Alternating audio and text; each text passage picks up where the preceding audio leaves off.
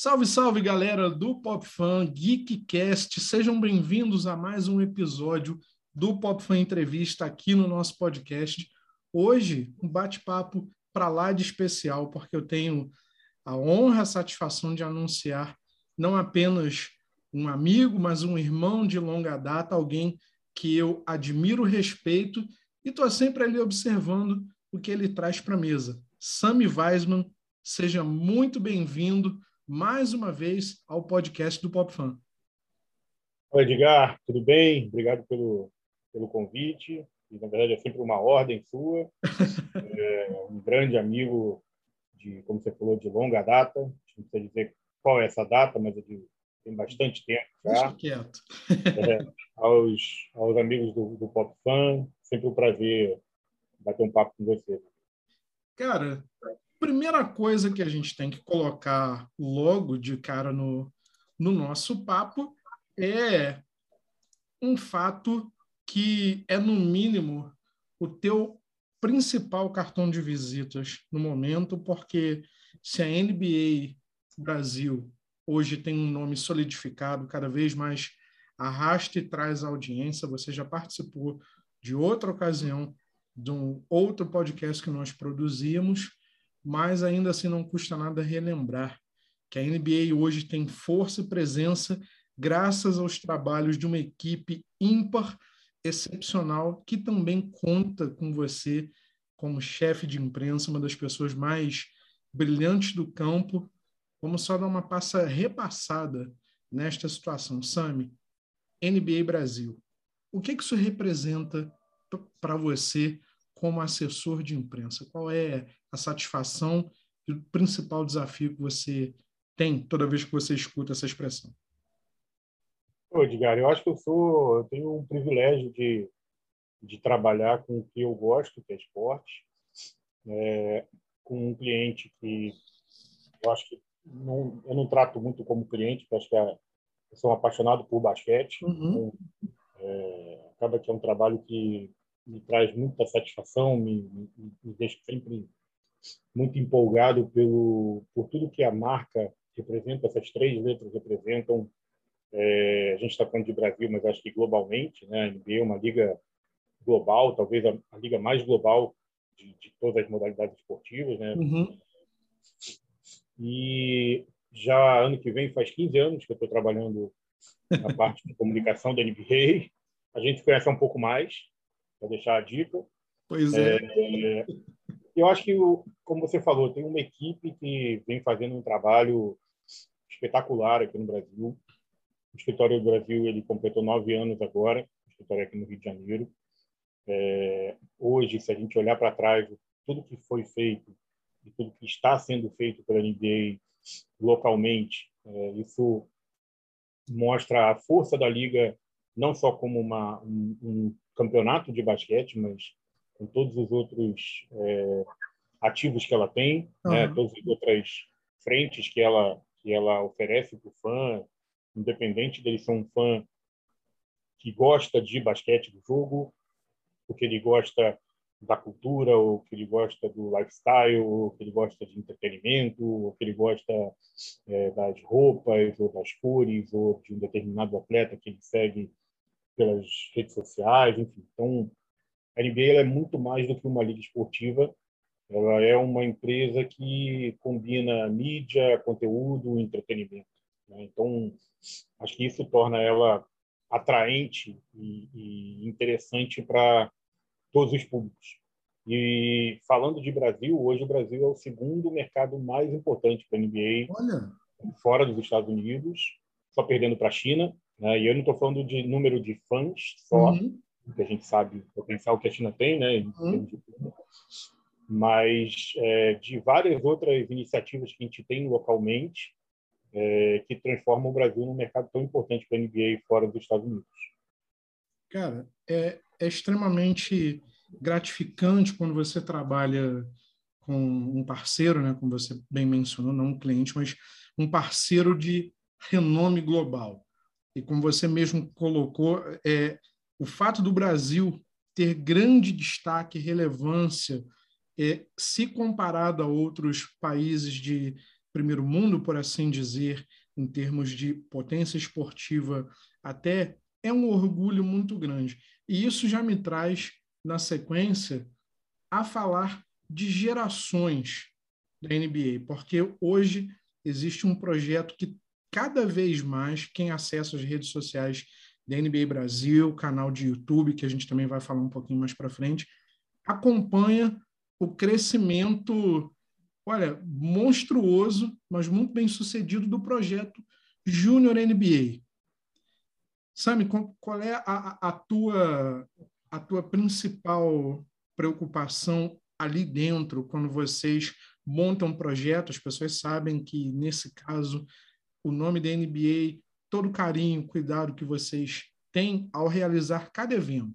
Vocês planejam pelo menos seis, oito meses antes, ensaiam até aquilo de fato ser entregue ao público final. Mas o Júnior NBA, o que, que esse novo filhote tem te trazido de alegrias dentro dessa família que hoje está solidificada no país?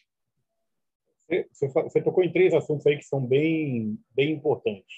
Um é como que se pensa, né, e no que se pensa antes de apresentar algum projeto, algum evento, alguma iniciativa para o público.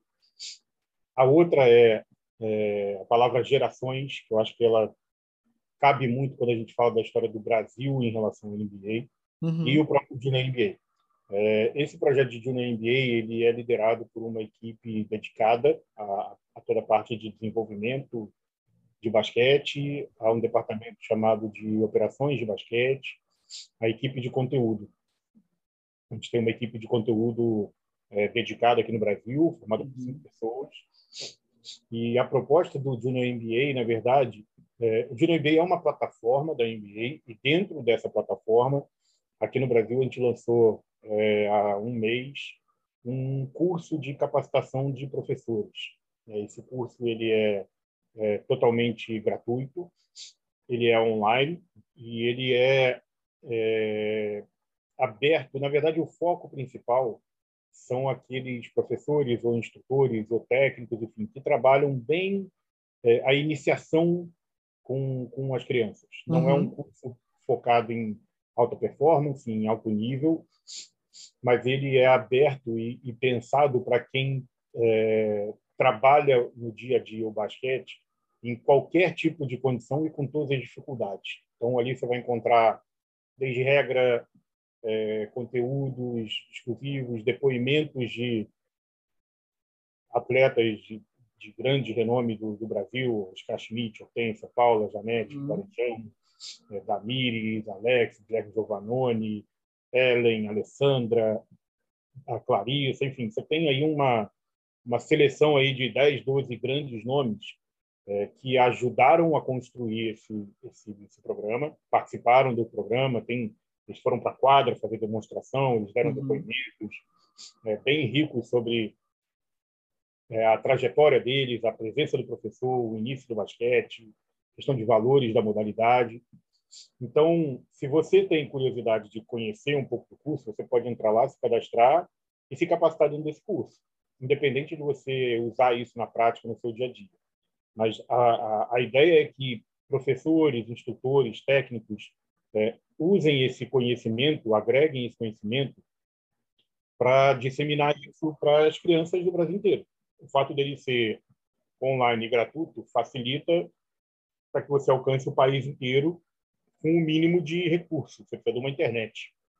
Então, tem é, orientações e dicas para você transformar, inclusive, é, se você não tem uma estrutura, uhum. vamos dizer assim, entre aspas, a ideal, se você não tem um ginásio com toda a estrutura, tabelas, uniformes tudo mais, é, você não, você ainda assim você consegue fazer basquete, até porque a gente conhece a realidade do nosso país. Então tem muitas orientações e muitas dicas de como você faz, inclusive, adaptação de determinados materiais para utilizar no dia a dia no aprendizado. Né? A gente tem alguns números que, que é, um professor, um técnico, ele impacta 100, 150, até 200 crianças. Ele pode uhum. impactar.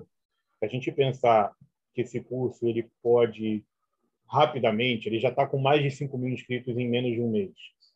É, se a gente multiplicar aí esses 5 mil professores, que eles é, ensinem ou repliquem a, a, a, metodologia, o conteúdo desse curso para 100 crianças, se a gente fazer a conta, né, esses 5 mil professores para 100 crianças, a gente já tem aí um número bem importante de alunos, de, de, de jovens, enfim, de crianças que estão sendo é, impactadas positivamente pela modalidade, né? Um, uma, um selo que é gigantesco, que é o selo da NBA.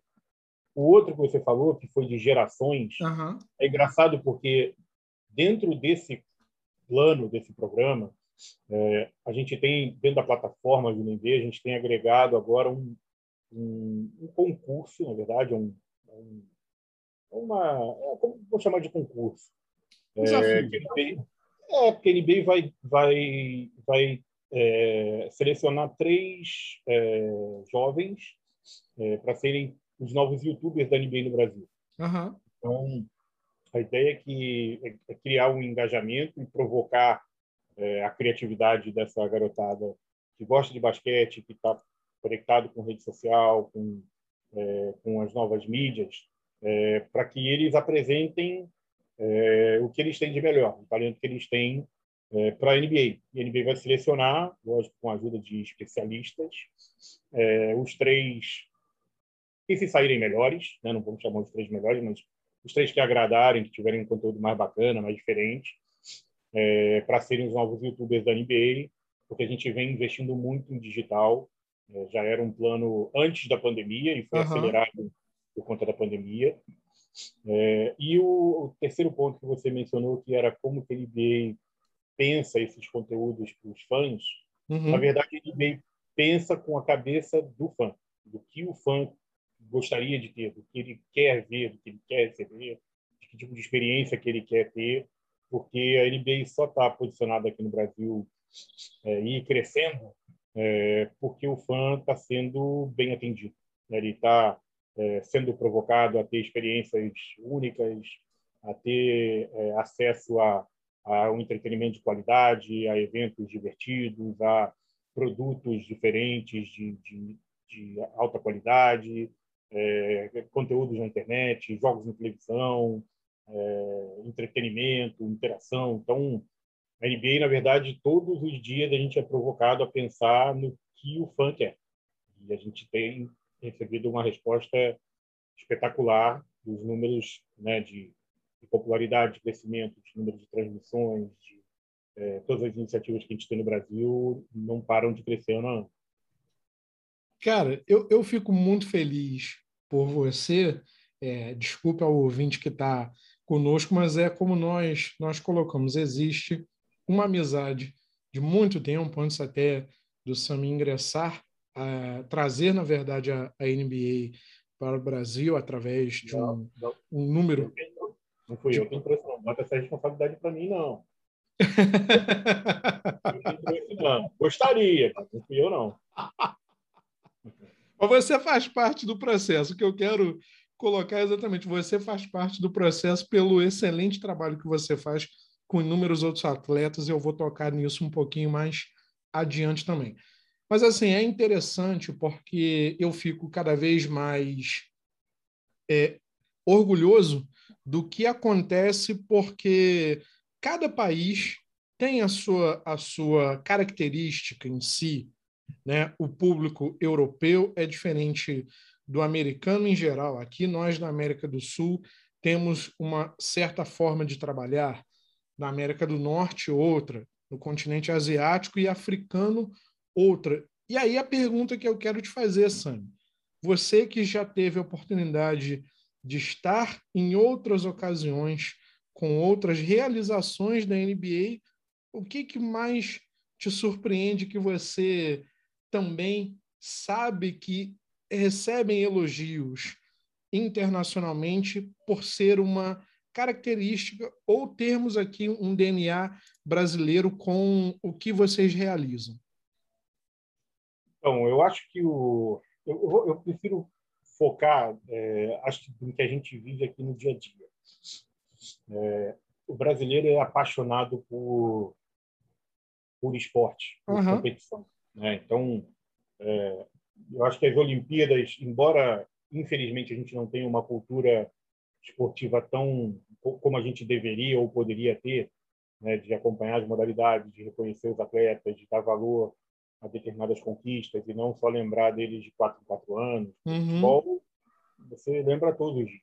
Né? Você sai na rua, da pessoa que trabalha na portaria até o rapaz que está sentado na mesa do lado no botequim, dentro do ônibus, no trabalho, em qualquer lugar você vai falar de futebol em algum momento durante o dia. Uhum. A gente não fala de outras modalidades. A NBA, eu acho que ela se posiciona numa situação um pouco diferente, porque a NBA é, ela é na essência um campeonato de basquete, uhum. mas ela é uma ela é uma empresa. E aqui no Brasil, por exemplo, a gente não tem basquete no Brasil da NBA. Né? A gente teve a, em 2013, 2014, 2012, 2013, 2014, a gente teve jogos da NBA é, aqui no, aliás, 2013, 14, 15. Uhum. A gente teve jogos da NBA aqui no Brasil, que eram jogos de pré-temporada, né, que é o período antes do campeonato começar. Sim. Mas a gente não tem o um jogo aqui no Brasil. Quem quer assistir NBA aqui no Brasil, assiste o jogo pela internet, pela televisão. Enfim, você não tem o que é o, vamos dizer, o principal da NBA, que existe como liga né, de, de basquete. Aqui no Brasil a gente não tem.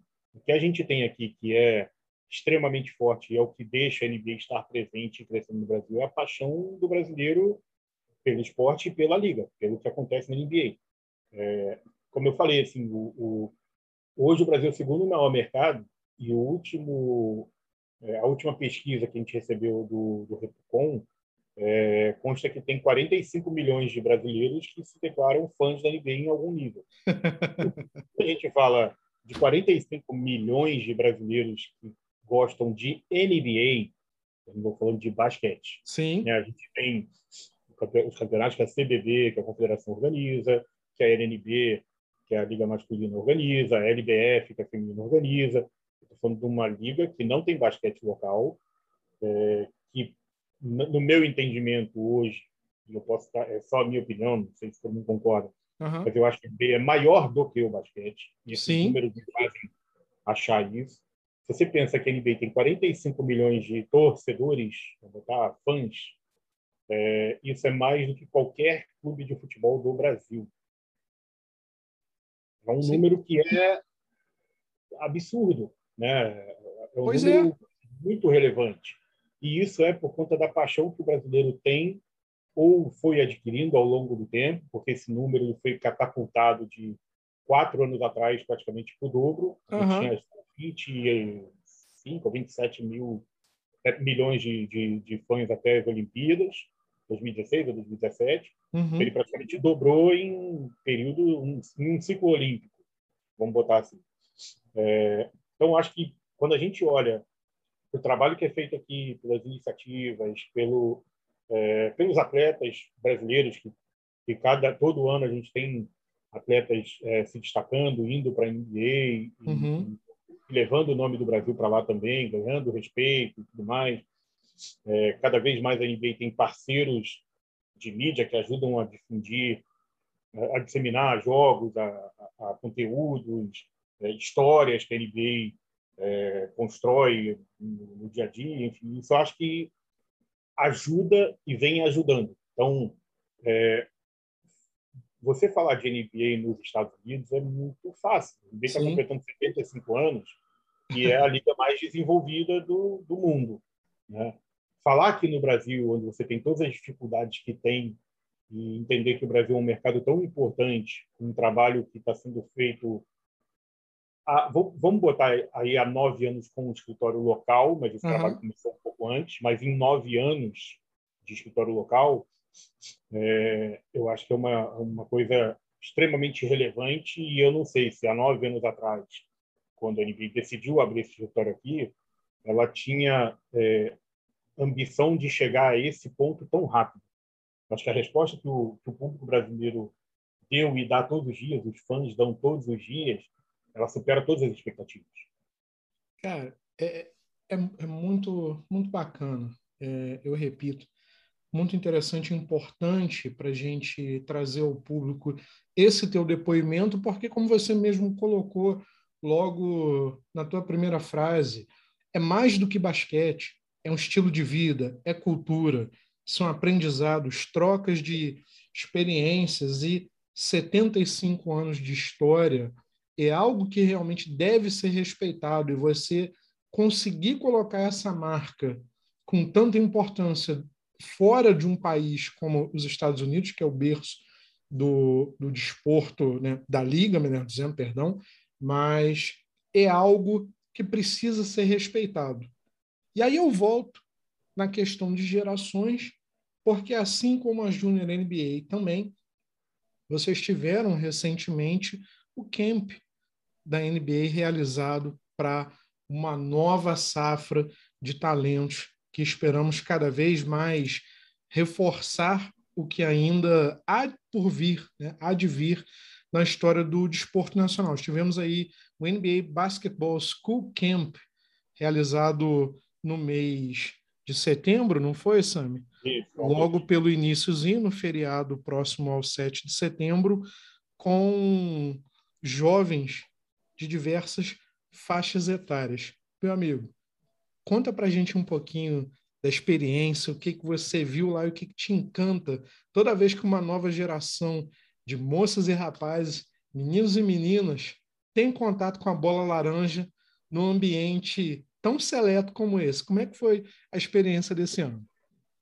É, o, a NBA, além do, do, do programa de NBA, da plataforma, ela tem uma outra plataforma que às vezes até pode soar um pouco confuso por, por parecer uhum. ser o mesmo segmento, vamos dizer assim, uhum. que é o NBA Basketball School.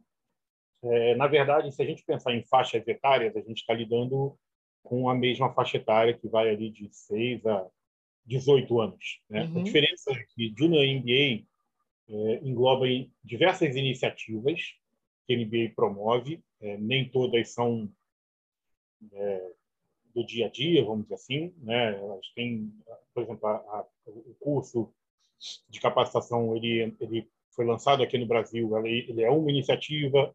Há alguns anos atrás, a gente teve a Junior NBA League, que era um torneio anual é, reunindo escolas públicas, particulares e projetos sociais também, que durava quatro meses é, em São Paulo. Então, a gente reunia 30 escolas uhum. e 12 no feminino e disputavam um campeonato no mesmo formato, temporada regular, um playoff, no final, a gente fazia a noite do draft, é, as, as, as, escolas, na verdade, eram selecionadas pelas equipes, no caso, né? Então, a gente tinha lá um sorteio é, da equipe X para escolher a escola Y, enfim. Então, a gente criou um campeonato aqui, que era dentro desse guarda-chuva de Junior NBA. Uhum. É um campeonato que durou três anos. A gente teve lá durante três anos é, 30 escolas no masculino, 12 escolas no feminino. É, e era uma ação de Junior NBA.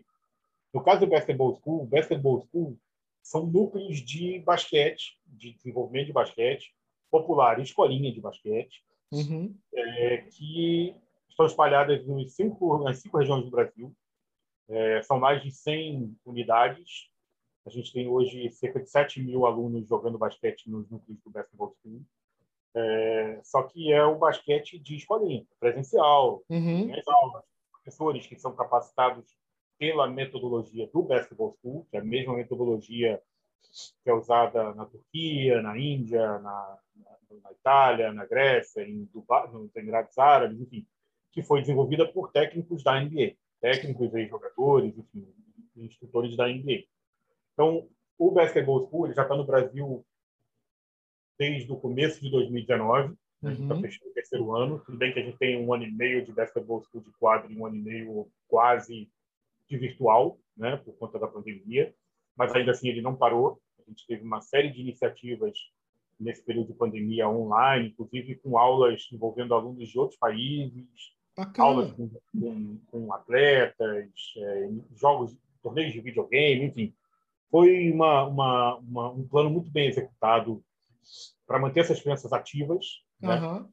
É, e esse fim de semana do feriado de 7 de setembro, no mês passado, foi a primeira ação presencial, não aula, porque as aulas já tinham voltado desde julho ou agosto, dependendo da, da cidade ou da região, por conta do protocolo de cada, de cada governo. Né? Uhum. É, foi a, o primeiro camp que a gente conseguiu é, organizar depois do camp de março do ano passado, que foi a primeira edição do Girls Camp, que era um camp 100% feminino. Então, esse ano, nessa, nessa volta das atividades oficialmente, vamos dizer assim, com o camp para a garotada, a gente teve lá é, cerca de 80 meninos e meninas de sete estados, mais o Distrito Federal. Uhum.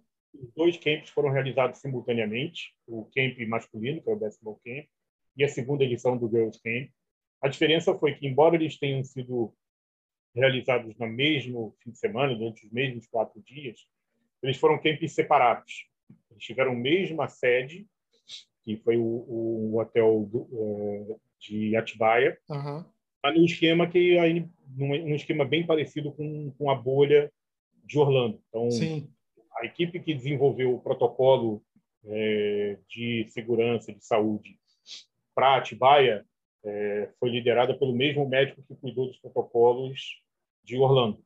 É, é lógico que a gente tem diferenças né, de, de, de uhum. muita coisa, inclusive de quantidade de gente. Então, em Atibaia, a gente tinha ali em torno de 120, 130 pessoas.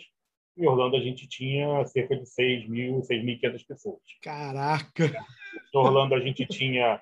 A gente teve uma operação aí de cinco meses, praticamente, com time chegando, time entrando, gente saindo, gente voltando, restaurante, área de lazer, jogo, enfim, imprensa e tudo mais. Em Atibaia a gente tinha as, os espaços é, reservados para gente de, de, refeição, as quadras foram montadas num salão de eventos, uhum. esse salão estava é, isolado só para quem era do camp. É, a gente teve uma série de atividades de dinâmicas e de palestras presenciais com atletas e online também, com, com, alguns outros atletas que não puderam ir até Atibaia. Uhum. É, e foi muito bom, cara, porque acho que, é, por mais que todo mundo ali tivesse num, ainda, e a gente vai ter ainda durante o tempo, que usar máscara, respeita protocolo, não pode. É, é como que eu assim, não pode interagir tanto, né? Uhum. Porque lá a, era treino de 8 horas da manhã até 8 horas da noite. Sim. Quatro dias intensos, com teste todos os dias às sete horas da manhã, com horário para almoço, horário para jantar, cada um no seu quarto individual.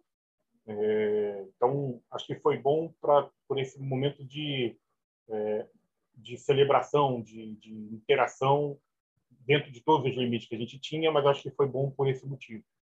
E a gente recebeu alguns nomes importantes aí, o Bruno Caboclo teve lá, conversou com a garotada, é, o Guilherme Giovannoni, a Ellen, a Alessandra, o Danilo Castro, que é comentarista da Band também, uhum. Mariana Camargo, que é atleta da, da LDF, o Marcelinho, o Alex e o Nenê entraram por videoconferência para bater papo com eles também.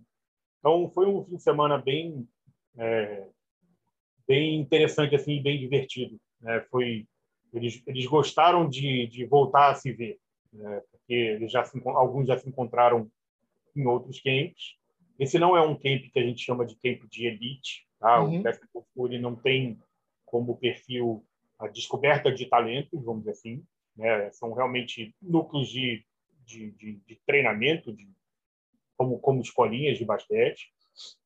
É, mas foi mas não impede que você tenha dali meninos e meninas que sigam a carreira né? não vão ter treinamento no basketball school é, necessário para virar um atleta. A gente tem alguns, alguns muitos que treinam no basketball school e já treinam em categorias de base de alguns clubes também. Uhum. Eu até vou aproveitar o gancho, eu vou pedir a sua ajuda, porque, afinal de contas, a sua memória como responsável por prestar estas informações para nós, jornalistas, comunicadores, enfim, para a imprensa em geral, é a que nos ajuda também cada vez mais a, a popularizar, não posso nem dizer popularizar, mas transmitir a palavra da NBA. Mas nós tivemos recentemente uma jovem, não foi, Sam? Uma moça que foi selecionada, me corrija se eu estiver errado, mas ela foi selecionada após passagem por um camp da NBA, uma brasileira que se destacou e ganhou bolsa scholarship norte-americana até a faculdade para poder fazer o que principalmente ela gosta, jogar basquete, mas óbvio, é, focar nos estudos também numa carreira paralela, caso é, a, a, carreira desportiva não dure tanto. Isso é o mais justo e mais necessário. Como é que é para é. você, para você o orgulho de ver, vamos dizer, um filhote ou uma filhota saindo de um, uma ideia de uma realização da NBA Brasil para brilhar no palco estrangeiro? É, eu acho assim, a, você está falando da Júlia, que é uma menina que é, ela participou, inclusive, desse Girls Camp do ano passado, Sim. que foi em São Paulo. Uhum. Ela, ela ganhou uma bolsa para, se não me engano, para Maryland, né, para uma, uma, universidade, um college enfim, de uhum. Maryland. É, quando a gente vê que a, a gente tem dentro da, do, do, do programa do Basketball School é, atletas, e aí vamos chamar de atletas, sim, uhum. eles já competem, já estão em algumas equipes e tudo mais, que naturalmente você vê mais potencial. Né? Eles, eles estão ali e eles têm condições de crescer. Assim como você vê também alguns que têm potencial e pode ser que não vira um jogador, ele pode ter uma qualidade um pouco maior, ou um talento um pouco mais lapidado para aquela idade e não necessariamente ele vai evoluir tanto depois. É, eu acho que isso é muito mais mérito da, da Júlia, né, de ter investido tempo, esforço, é, com certeza teve muito apoio da família, uhum. é, em acreditar no, no, no sonho dela, no, na vontade dela de virar atleta ou de, de seguir como atleta, de, de ser uma, uma, uma, jogadora de basquete, do que um mérito exclusivo da NBA, ou do basketball uhum. ou da unidade onde ela, ela treinava, enfim. É, porque eu acho que o, o, papel da NBA e das unidades do basketball é dar oportunidade, dar condições para que essas, essas crianças, esses jovens, eles tenham é, a melhor oportunidade para eles jogarem basquete, para se divertir, para aprender os valores do esporte, que é fundamental. Não é só entrar lá e jogar, é você saber que você não joga sozinho, que você tem os líderes, cada um tem o seu papel, que você tem que é, jogar limpo, que você tem que é, ser dedicado, Sim. ser respeitoso, você tem uma, um, código de conduta, vamos dizer assim, enquanto atleta, e isso é o que você carrega para frente. Né? Se você na base você não tem é, esse aprendizado, esse treinamento, lá na frente isso vai custar caro para você, como, como atleta, né?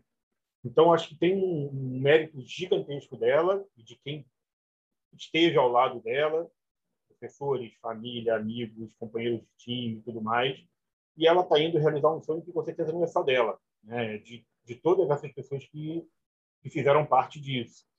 É, Para a gente é muito legal ver que, embora, como eu falei, o objetivo inicial de Basketball não seja revelar atletas, é muito mais é, iniciar, estimular uhum. a prática esportiva, a vida saudável, convívio em sociedade, é, os valores do esporte, é muito bom porque você tem isso como um exemplo para todo mundo que está fazendo parte do programa. Né? Assim como a Júlia, outras meninas já tiveram algumas experiências diferentes dentro do basquete. Uhum. É, como, como, eu falei, do Junior NBA, da Junior NBA League, a gente tem um núcleo do Basketball School que é um núcleo dentro de um projeto social em São Paulo, uhum. chamado Recanto Verde Sol, é, que eu posso estar sendo injusto por não conhecer todos, mas que, para mim, de todos os que eu tenho conhecimento, é, o, é, o, é, o, é a escolinha, vamos dizer assim, que mais bem prepara atletas no basquete feminino. E eu não estou falando de alto nível, Sim. de base. O Recanto Verde Sol ele tem é, algumas conquistas, ou muitas conquistas na base. É, é um projeto que tem a Alessandra como, como madrinha. Uhum. É, quando a gente teve as edições do, do Junior NBA League, é, naqueles anos, a gente teve uma iniciativa da NBA que foi um campeonato mundial de NBA, que foi realizado em Orlando, dentro do, do complexo da ESPN, fica perto uhum. do parque, lá na Flórida. E algumas meninas do Recanto Verde Sol, elas se destacaram no NBA League, elas foram convidadas para um período de treinamento junto com outras meninas da América Latina e da América do Sul, que foram dois anos diferentes. E elas é, foram convocadas para a seleção, para essas duas seleções. Olha. foram Estados Unidos. É, então, quando você vê que é, não se trata muito mais assim de, de, de mérito do atleta, trabalho bem feito pelos, pelos técnicos, pela unidade, pelos profissionais, lógico que isso tem um, um gosto diferente. Né? Você vê que é, é você só dar uma oportunidade para que essas crianças, esses jovens, eles possam realizar esses sonhos. O caso da Júlia é assim, o caso das meninas do Recanto é assim, o caso de outros atletas no masculino também, que, tiveram experiências internacionais nesses eventos, que têm oportunidade de, de, estar, de repente, hoje numa categoria de base de um time, um time grande, enfim, ou que, de repente, eles é, podem, eles podem voltar até em alguns eventos de basketball school para contar essa trajetória. Né? A gente tem inúmeros atletas que hoje estão na NBA ou que já passaram pela NBA que saíram de programas da NBA, como Basketball Without Borders, como Bruno Caboclo, como Sim. Alvinho, como o, o America's Team Camp, que é um outro programa de elite também da NBA. Uhum. Então, diversos jogadores da NBA já passaram por esses por esses eventos e chegaram na NBA e brilharam na NBA. E todos eles têm, é, além do convite para isso, eles têm vontade de voltar para contar essas histórias para quem está iniciando a carreira. Poxa, é, é, é muito gratificante. Parabéns novamente, Júlia. Faço minhas as palavras do Sami porque ele colocou muito bem o mérito e a conquista é toda dela que lá está. Óbvio que é o suporte, a família, os amigos, treinadores, tutores, mas quem acorda todo dia com gana, com vontade, com raça, sacrifica às vezes e abre mão de muitas coisas, é a pessoa que está ali realizando um sonho, a gente não sabe o que ela passou para chegar até a ponta da lança, por assim dizer, ao ápice, da realização do seu sonho. Então, a nós só cabe o aplauso que você possa servir de inspiração para inúmeras outras meninas que queiram trilhar também o seu caminho. Parabéns mesmo. Sam, vamos passar agora um pouquinho para uma outra situação bacana da NBA no contexto geral, porque o canal do YouTube explodiu, né? Explodiu. Desculpem aí as empresas que trabalham com TNT, mas quem está detonando no Brasil é a NBA. Desculpem se vocês ficarem ofendidos. É, foi mal. Mas você tem Caio Teixeira, que está sempre lá, cara, animadaço. O, o Caio, é, vamos tentar trocar uma ideia com ele futuramente, mas o Caio, ele deve ter inventado uma quarta chave, que deve ser o 440. Porque toda vez que ele entra no ar, cara, é diversão que só. Vocês conseguiram um feito inédito. Se o Boestes, né, o Goldmentator, é uma das vozes mais marcantes, né? a voz mais marcante do top 10 no Brasil. Então a gente tem Caio Teixeira. Caio, um abraço para ti. Mas canal da NBA explodiu, a NBA voltou a ser um fenômeno com números, cara, absurdos, absurdos. Às vezes, seis dígitos de audiência durante a transmissão dos jogos de playoffs, finais de conferência, finais de NBA e o evento, a realização da NBA House Digital 2021. Sammy uhum. Weisman. Tudo isso mais um pouco. Aí eu vou pedir que você quebre um, pro, um pouco o protocolo, não seja tão formal na hora de poder expressar a tua felicidade também, por que não? A deliciosa surpresa com tudo isso acontecendo e, e a seta do indicador só diagonal ou vertical para cima. Como é que é isso tudo? Então, é, como a gente estava falando, assim, a ideia da NBA já tem, é, já, já tinha um, uma vontade, estava no planejamento, é, apostar ou investir mais forte no, no digital antes da Olimpíada. Né? O canal do YouTube, é, algumas ações que a gente faz na, nas redes sociais e nas plataformas. É, e a pandemia, na verdade, ela acelerou isso. Uhum. O, o, Caio, ele, o Caio, acho que não estava ainda com a gente antes da pandemia, não tenho certeza, mas acho que não. É, o que a gente fez é, foi já isso já vinha sendo já, já vinha sendo sendo conversado, entendendo esse movimento do digital, é, foi oferecer para os fãs mais conteúdo. É, então, hoje a gente tem um conteúdo bem sólido, já bem distribuído pelas emissoras de TV, pelos, pelos diversos meios de comunicação, enfim, uhum. as mídias financeiras e tudo mais.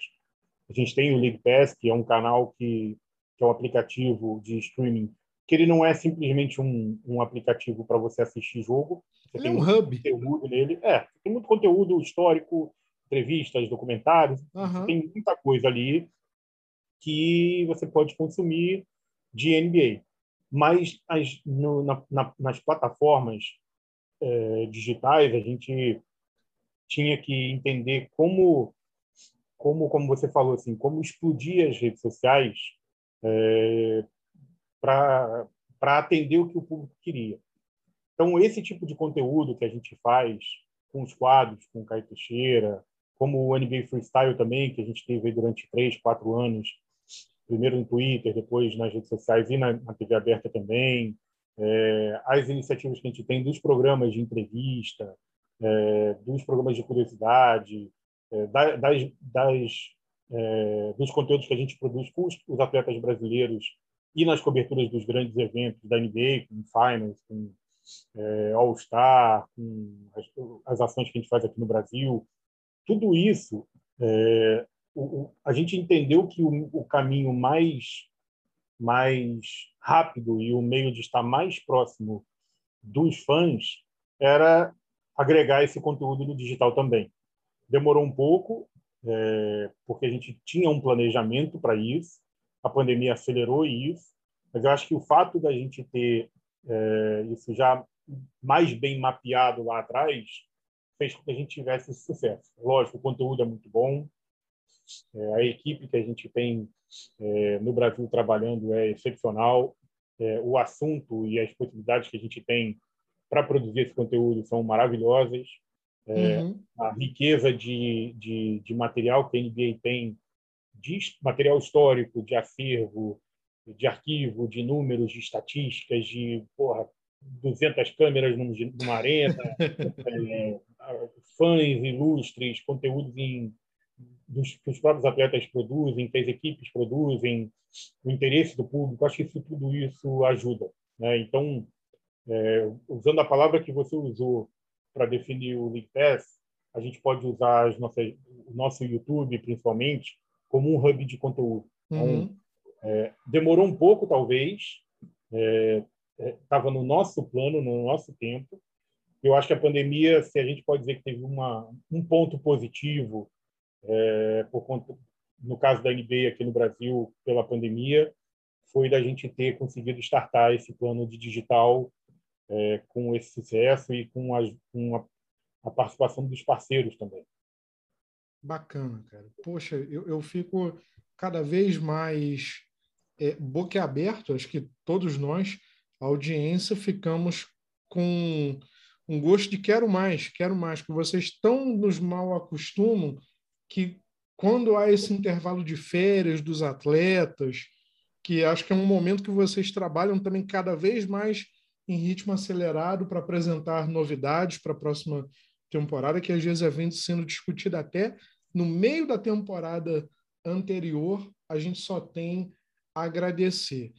Sam, eu falei até de maneira equivocada, né? Eu coloquei a expressão que nós da mídia ajudamos a popularizar a NBA. Isso é errôneo da minha parte, eu peço desculpas mais uma vez, mas também é interessante porque cada vez mais a NBA vem ganhando interesse e audiência por e parcerias por parte de veículos tradicionais. Eu mesmo sou prova e testemunha que, graças à, presença em coletivas de imprensa mediadas por você, com atletas como Didi Lousada, que foi um dos momentos muito bacanas e marcantes nesse ano de 2021 para nós, mas a cada novo dia também há uma renovação com comunicadores, plataformas. Como é que se dá para você, teu ponto de vista, essa relação sua, principalmente, tá? Agora falando especificamente da imprensa, com novos veículos, com interessados em cobrir, apurar na NBA, a presença, eu lembro particularmente de essa essa meu Deus, essa coletiva online, perdão, com o Didi, você se dirigiu a algumas das pessoas num determinado momento pelo nome e tal, você já tem bastante contato com todos que ali estão. Afinal de contas, foi como bem mencionamos aqui: são 15 anos de NBA no Brasil, 9 anos de um escritório estabelecido localmente. Como é que é para você todo dia se relacionar com novos jornalistas que queiram cobrir a NBA? E se você puder, quem sou eu para pedir? Mas uma dica para essas novas pessoas também, esses novos profissionais. Então, é, eu acho que é uma relação de parceria. Né? O, a minha, o meu contato, que é diário com boa parte da, da imprensa, enfim, é, tem que ser muito, muito na parceria. Né? Eu estou aqui, na verdade, para atender, para ajudar eles uhum. dentro do que eu posso, dentro dos limites que eu tenho é, de, de atuação ou de, de condições de atender, porque tem muita coisa que a gente não consegue atender às vezes na hora, ou, ou não uhum. consegue realmente atender algumas demandas, alguns pedidos. É, eu acho que isso é uma o, questão de, de novas mídias, é, de, de, da imprensa tradicional, enfim. Acho que a imprensa, na verdade, ela é uma só. Uhum. É, até pela, pelo, pelo fato de você ter... É, o que você tem, na verdade, são demandas diferentes ou, ou, maneiras diferentes dessa comunicação chegar até o público. Se a gente pensar que há, vai, sei lá, 20 anos atrás, a gente tinha o impresso e, o, e o, a televisão, né, o eletrônico e o rádio. Eram as três mídias que a gente tinha. Sim. Há 20 anos, mais ou menos, 20 e pouquinho. Depois veio a internet. E aí, até que a internet realmente tivesse o alcance é, para todo mundo, e aí aquela época de né, internet era discada e tudo mais. Então, a internet era uma mídia nova. Uhum. A internet não é uma mídia nova. A internet hoje é a mídia mais eficiente.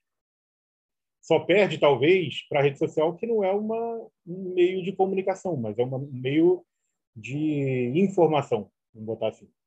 Então, você tem as redes sociais, você tem os, os jornalistas que são mais especializados, que aí eles têm ou um blog, ou um canal do YouTube. Agora, a gente está numa fase de explosão de podcast, que nada mais é, na teoria, né, é, o rádio de antigamente. Pois é. Não é o rádio de grade diária com os programas, com anunciante, com transmissão de um evento e tudo mais, uma grade de, de musical e tudo mais, mas não deixa de ser uma plataforma de áudio, que o rádio é uma plataforma de áudio. Só que o podcast, apesar de ser uma plataforma de áudio, é, boa parte ou quase todos, eles também são uma plataforma de vídeo. Então, Sim. o podcast é, é, é, talvez seja a mais nova das novas mídias. É, a maneira de, de, se trabalhar ela é a mesma. A necessidade do jornalista ela não, ela não, não muda de acordo com, com o veículo. Muda a entrega, mas não muda a necessidade de você atender. É, e o fato de, de conhecer bastante do, do, do público, é, eu acho que é isso. Eu acho que é uma relação, como eu falei, de parceria, é, de confiança, de credibilidade que a gente vai conquistando aos poucos, ao longo dos anos. Tem muitos jornalistas ali que eu conheço é, bastante, inclusive uhum. fora da profissão. É, alguns eu tenho um relacionamento fora da profissão, do, do dia a dia, outros uhum. não, mas nem por isso o respeito e, e, a maneira como eu vou atender elas são diferentes. É, para quem chega, é, para quem está começando na carreira, independente de qual função, de qual veículo, do tamanho da importância do, da, da, da, responsabilidade, se o veículo é grande ou pequeno, enfim. Eu acho que tem uma coisa que é primordial, que é, é preparação, o conhecimento. Né? O jornalista ele tem que ter todas as o conhecimento do que ele está indo fazer, do que ele tem que fazer, é, entender mais do que o básico daquele assunto que ele vai vai vai falar sobre, escrever sobre o evento que ele vai. É, ele, tá, ele tem que estar tá sempre muito bem preparado. Ele tem que entender os limites é, da profissão, né? O, o, o que que ele tem uma responsabilidade enorme porque ele está é, levando informação, ele levando conteúdo, enfim, para uma massa de, de, pessoas. Ele é um formador de opinião. Sim. Eu acho que responsabilidade e preparação são fundamentais para o jornalista. É, e, e, a gente vê que é, nem sempre isso acontece, principalmente com uma geração que ela é muito imediatista, ela é muito é, impulsiva, é, é, que, que, talvez seja uma, uma característica imputada pelas redes sociais, né, de informação curta, de informação com velocidade, e a velocidade muitas vezes ela te trai o fato de você checar se aquilo é verídico, se as informações estão corretas, se é, o, o, que você está escrevendo está, tá,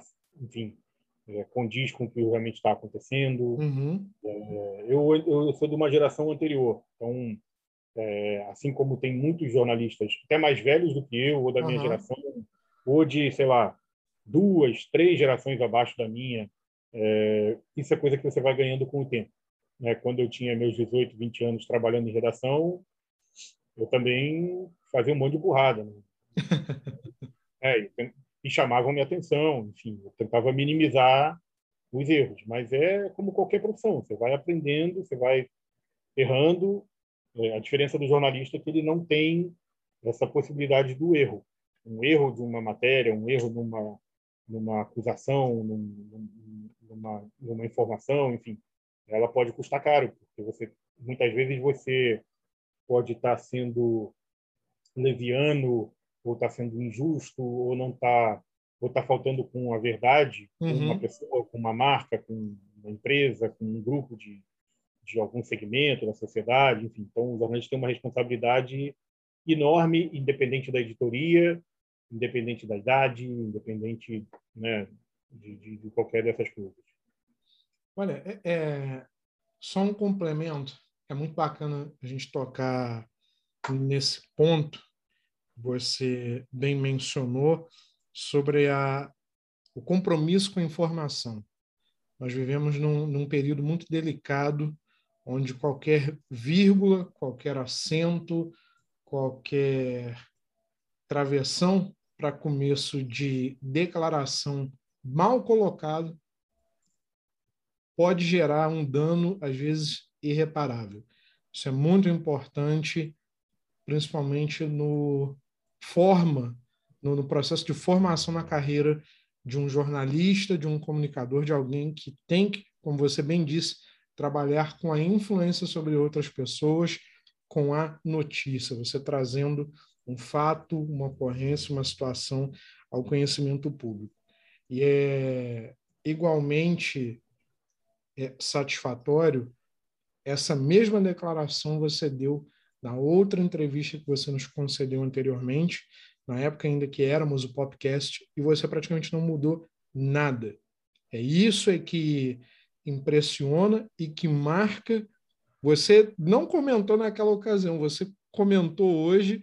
Eu, como amigos de longa data que somos, óbvio, eu sei que você é um ser humano, está sujeito a falhas, mas eu duvido muito que você tenha errado tanto quanto você mesmo se, se auto é, condenou dessa maneira. Mas é óbvio, alguns, alguns, é, alguns escorregados acontecem no início de carreira, afinal de contas, para muitos ainda andar de bicicleta requer até um certo ponto as rodinhas e faz parte do processo. Mas queria te parabenizar de novo, porque é importante para quem está nos ouvindo, pretende trabalhar em qualquer carreira, apurar sempre ouvir fontes diferentes que possam trazer ali a informação precisa. A rapidez nem sempre é o mais importante. O mais importante é você manter o seu público bem informado daquilo que você se propõe. Sami, temos já um bom tempo de papo, então eu gostaria de abordar apenas dois últimos tópicos para não tomar mais o seu sempre precioso tempo, mas como amigo querido, o tempo passa rápido e a gente nem sente. Quando nós conversávamos da primeira participação que você teve conosco no podcast, era a ocasião da bolha. Era o campeonato que havia sido afetado no início de 2020 pela chegada do coronavírus e refez aquilo causou na verdade todo um processo de solução urgente para situações como a manutenção da NBA. E assim aconteceu com a realização da, da Bonnie Orlando. Naquela ocasião, LeBron James e o Lakers fizeram uma justa homenagem ao finado Kobe Bryant, que é, marcou história com a camisa, as camisas 8 e 24 do Clube de Los Angeles. Na temporada passada, um certo rapazinho grego, que alguns chamam de o alfabeto humano, levou para Milwaukee o caneco de Larry O'Brien. É uma pergunta simples, mas 2020, 2019 a bolha, perdão, para 2020, 2019, 2020, 2020 para 2021, uma temporada já com vacinas, protocolos de seguranças, é, de segurança acontecendo, sendo implementado, e agora a temporada 2021-2022, celebrando os 75 anos da NBA. Quais os maiores desafios que a liga tem para essa próxima temporada, com já a experiência dessas duas anteriores que eu aqui mencionei, sob o seu ponto de vista, pode ser tanto como alguém que trabalha com a liga, mas também como torcedor. O que, você acha que tem de desafios pelo caminho para 75 anos de NBA? Então, essa é uma pergunta que é difícil de responder. É... eu acho que, na verdade, assim, é... para essa temporada aqui, temporada pré-temporada já começou, mas a temporada regular começa daqui a duas semanas, praticamente, dia 19. Uhum. É... eu acho que não, eu não sei se se, se falaria em desafios, é... porque na teoria, pelo menos, a temporada, as temporadas elas têm, né, um, a gente sabe o que vai acontecer, na teoria, né? Uhum. Cada time vai jogar seus 82 jogos, a gente vai ter lá um break do, do Natal, depois o break do All-Star, depois o início dos playoffs, depois das finais, um time campeão, um abraço, no outro ano a mesma coisa. Isso é o que a gente sabe que vai acontecer, que é a receita de bolo. Uhum. É, eu acho que essa temporada ela que ela tem de diferente nisso tudo é, é o fato da gente, nos Estados Unidos principalmente, já está perto de, uma, de um normal razoável. Sim. A gente já terminou a temporada passada com público, com alguma limitação e tal, mas com público. É, agora, para essa temporada, eu não sei exatamente como que vai começar na temporada. Você vai ter 100% da capacidade, ou se vai ser um, ainda uma parte da capacidade, isso vai evoluindo, mas é, já é uma, uma expectativa de uma coisa melhor, com mais gente, uma coisa menos é, menos traumática, vamos dizer assim. Uhum. Ainda vai ter protocolos, com certeza, mas eu acho que é uma tentativa de volta ou uma volta a alguma coisa perto do normal. Ainda não vai ser normal, é, pelo menos não no começo, né? Uhum. Mas vacinação nos Estados Unidos, assim como aqui no Brasil, avançou bastante. É, já se entende melhor o que é o vírus, né, o que é essa pandemia. Então, é, eu lembro que no começo da pandemia, principalmente minha esposa, minha filha, quando a gente precisava sair por algum motivo, que na verdade uhum. esse motivo era ir na casa do meu sogro para olhar pela pela porta, que era assim, ela saía de casaco, capuz, máscara, óculos, meia, bota, saía assim que não tinha um pedaço de pele para fora. Né? Você não tinha contato com o ar. E agora a gente já sabe que se você coloca uma máscara, leva ali um tubinho de álcool em gel, você pode ir na padaria, você pode ir na, na rua, pode ir no supermercado, pode ir na casa de alguém que você tem um pouco mais de proximidade e tal. Você não precisa se encapotar como estava antes. A minha mãe saía de capa de chuva, aquelas de plástico, é, com, a, com, o rosto todo coberto e tal. Então a gente estava vivendo um, um, terrorismo psicológico absurdo. Sim. Hoje é diferente. Hoje a gente já pode sair. Você já tem uma certa tranquilidade, vamos dizer assim, para você ir aos lugares sabendo o que você fazer. Você, as pessoas já entendem melhor os riscos e, e o que pode e o que não pode. É, a gente não precisa ir muito lá atrás. Supermercado, você tinha que comprar uma máquina de lavar comida. né? Fruta, verdura, plástico, garrafa. Tinha que ter um lava-jato em casa, porque tudo tinha que ser lavado, tinha aquelas por desconhecimento do que seria e do, do, do, poder da pandemia, do vírus, é, todo mundo foi ao extremo. Esse extremo hoje ele praticamente não existe. Né? Então, acho que ele veio, entra essa temporada com uma uhum. sensação de que as coisas estão melhorando. Já foi essa sensação no ano passado, no, na temporada passada. Já se terminou uma temporada com público, com um clima um pouco mais leve e tal. Então, eu não sei se eu, se eu enxergo desafios. Uhum. Desafio é sempre assim, a liga continuar crescendo. Mas eu acho que tem um, um, um tom um pouco diferente de ser um campeonato que, pelo menos até agora, e a gente espera que seja assim, ele vai começar e ele vai acabar depois de três temporadas. Vai ser um campeonato é, perto do normal. As pessoas vão poder ir. Em alguns lugares, eu não sei como está lá, varia muito de estado para estado, questão de uso de máscara, de não uso de máscara, mas aí vai uhum. estar vacinado, vai ter que estar testado, é, tem todo um controle, tem toda uma consciência, uma consciência do que precisa ser feito, como, como tem que ser feito. Então, acho que é isso, é uma temporada mais leve, eu imagino isso para essa, e, e especialmente por ser uma temporada de celebração pelos 75 anos da NBA. Então, acho que isso ajuda a tornar ainda mais festivo, mais celebrável, se é que existe essa palavra, é, essa próxima temporada. É, até, afinal de contas, disse que depois da tempestade há a bonança. Nós ainda vivemos né, um período de, de pandemia.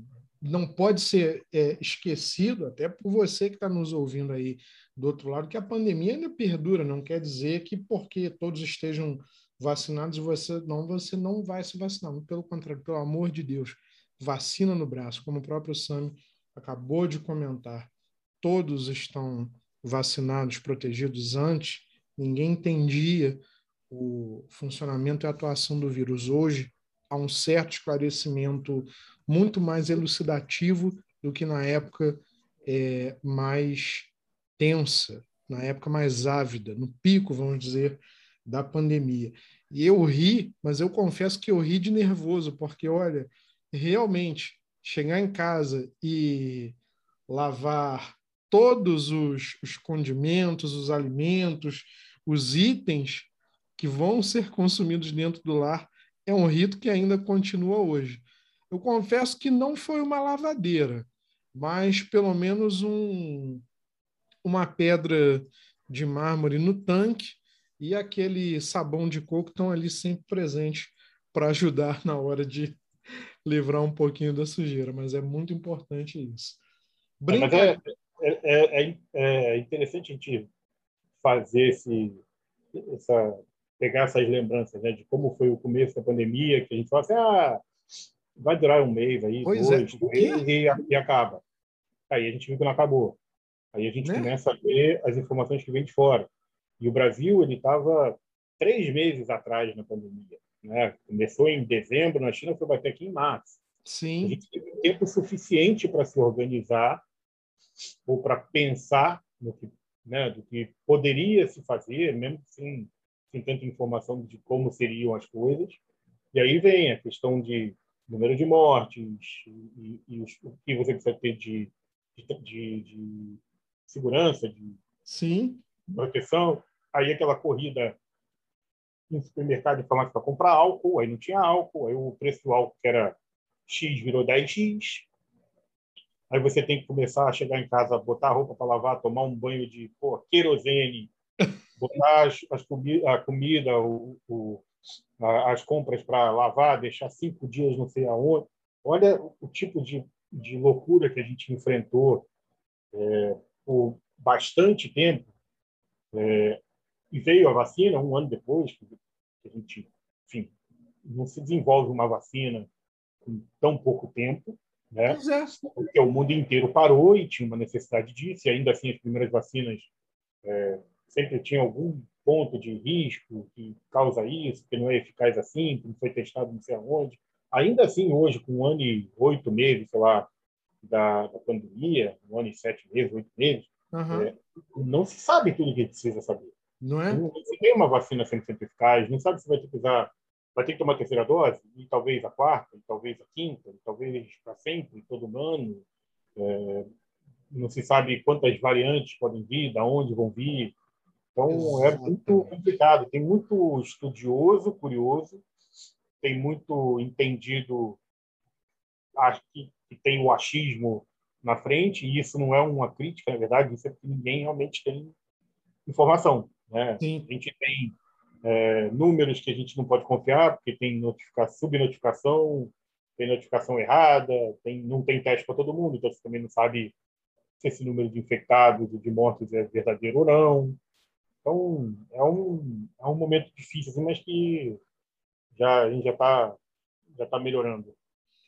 Repito, fazendo minhas as suas palavras, a apuração da informação é o melhor remédio, é a melhor forma de você se preparar. Fontes confiáveis, fontes esclarecidas e, por favor, converse e convença amigos e familiares a recorrerem à vacina. A ciência, nesse caso, salvou muitas vidas pós implantação da vacina, da chegada dela no mercado, tá aí os números que não nos deixam mentir. Sammy, e para a gente terminar com esse teu relato sobre os bastidores da NBA e o que acontece ali, tem também um programa especial que vocês estão implementando agora pelo país, que é a NBA nas escolas, não é? É, é o, é o Basketball School, na verdade, né? É, é o, é, o, é o programa de escolinhas que a gente tem. É, esse é um ano, como a gente vinha falando, é, ele tem ele passou por um ano e meio aí de, de uma de uma reorganização por Sim. conta do digital, é, mas a gente cravou esse essa bandeira de retorno aí com, com o camp de Atibaia. Bom, por que, que eu estou tocando nesse assunto? Porque é possível desse dessa realização ser feita em outras cidades do país fora o camp em Atibaia, correto? Sim, a gente já teve outros camps, é, já teve camp é, em São Paulo, capital, já teve em Atibaia, já teve em Salvador, já teve em Belo Horizonte, já teve em Recife, é, Porto Alegre. Então, a gente já teve é, camps do Basketball School uhum. e camps da NBA também, né, que não necessariamente foram focados só nos alunos do Basketball School. Então, é, além dos camps que são promovidos para os alunos e alunas do programa Basketball School, que aí só os alunos podem participar de vários lugares do país, mas todo, só quem está é, matriculado no programa pode participar. A NBA também promove camps, e aí esses camps são abertos, é, inclusive para quem não faz parte ou quem não está inscrito numa, numa unidade do Basketball School. A gente já fez em alguns lugares, fez aqui no Rio, em São Paulo, Rio Grande do Sul, Bahia, Pernambuco, Minas. Pois é, a, a, a deixa que eu quero colocar aqui é o seguinte: como é que as cidades, as, não sei se as entidades públicas como é que elas podem realizar esse contato com vocês e solicitar à NBA a realização dessa festa maravilhosa nas suas cidades? Como é que se dá esse processo? É, pode entrar em contato com, pelas redes sociais da NBA, arroba NBA Brasil, é, para ter mais informação. Pode entrar em contato também com o perfil do Instagram do NBA Basketball School, é, principalmente é, nas cidades que já possuem unidades do programa e aquelas que não possuem, que tiverem interesse de ter mais informações, enfim, basta entrar em contato pela, pela, pelas contas do Instagram, pelas redes sociais, para ter essas informações. E ficar de olho também nas redes sociais da NBA, sempre que tem alguma iniciativa, alguma, algum evento, alguma ativação da NBA é, promovida no, no Brasil, elas são divulgadas pelas redes sociais da NBA. Beleza, tá aí a dica para quem pretende é, levar e realizar um evento com selo de qualidade da NBA, também para impulsionar os jovens e também a, a, sua comunidade local a ingressar cada vez, cada vez mais nesse fabuloso desporto, um dos mais completos, na minha opinião, na minha humilde opinião, que é o basquete. Sammy, para a gente finalizar, eu vou fazer contigo o tradicional ping-pong aqui, perguntas de respostas rápidas. Eu sei, eu vou te causar um desconforto porque você só vai poder dar uma resposta e a primeira que vier à sua mente da forma mais sincera e honesta possível. Então vamos lá, vamos focar estritamente no universo da NBA. Vou puxar um pouquinho pela memória. Nos idos dos anos 2000, nós tínhamos um fabuloso e novo empreendimento da NBA com a coleção NBA Street Series, né? uma série de DVDs que trazia ali, hoje, o que é mais popularizado pelas redes sociais, com os clippings, entrevistas de astros estabelecidos, novos nomes, como lembro do primeiro episódio que apresentava LeBron James, Carmelo Anthony como os grandes nomes da liga. Sami, você se pudesse realizar este mesmo tipo de material no país com um atleta brasileiro, olha essa ajuste que eu vou te colocar. Quem seria a capa do NBA Street Series Volume Brasil? É uma saia justa daquelas tamanho de criança. Brincadeira, óbvio que eu não vou fazer isso com você, com os teus atletas, porque senão amanhã essa, vão estar todos aí te mandando é mensagem é, no telefone. É, essa é difícil. Mas eu é. lembro que, é, se eu não estiver enganado, até o, o, isso virou uma, uma, um título de videogame, se não me engano também. Sim. Com certeza. Sim, você está corretíssimo e é de fato isso mesmo.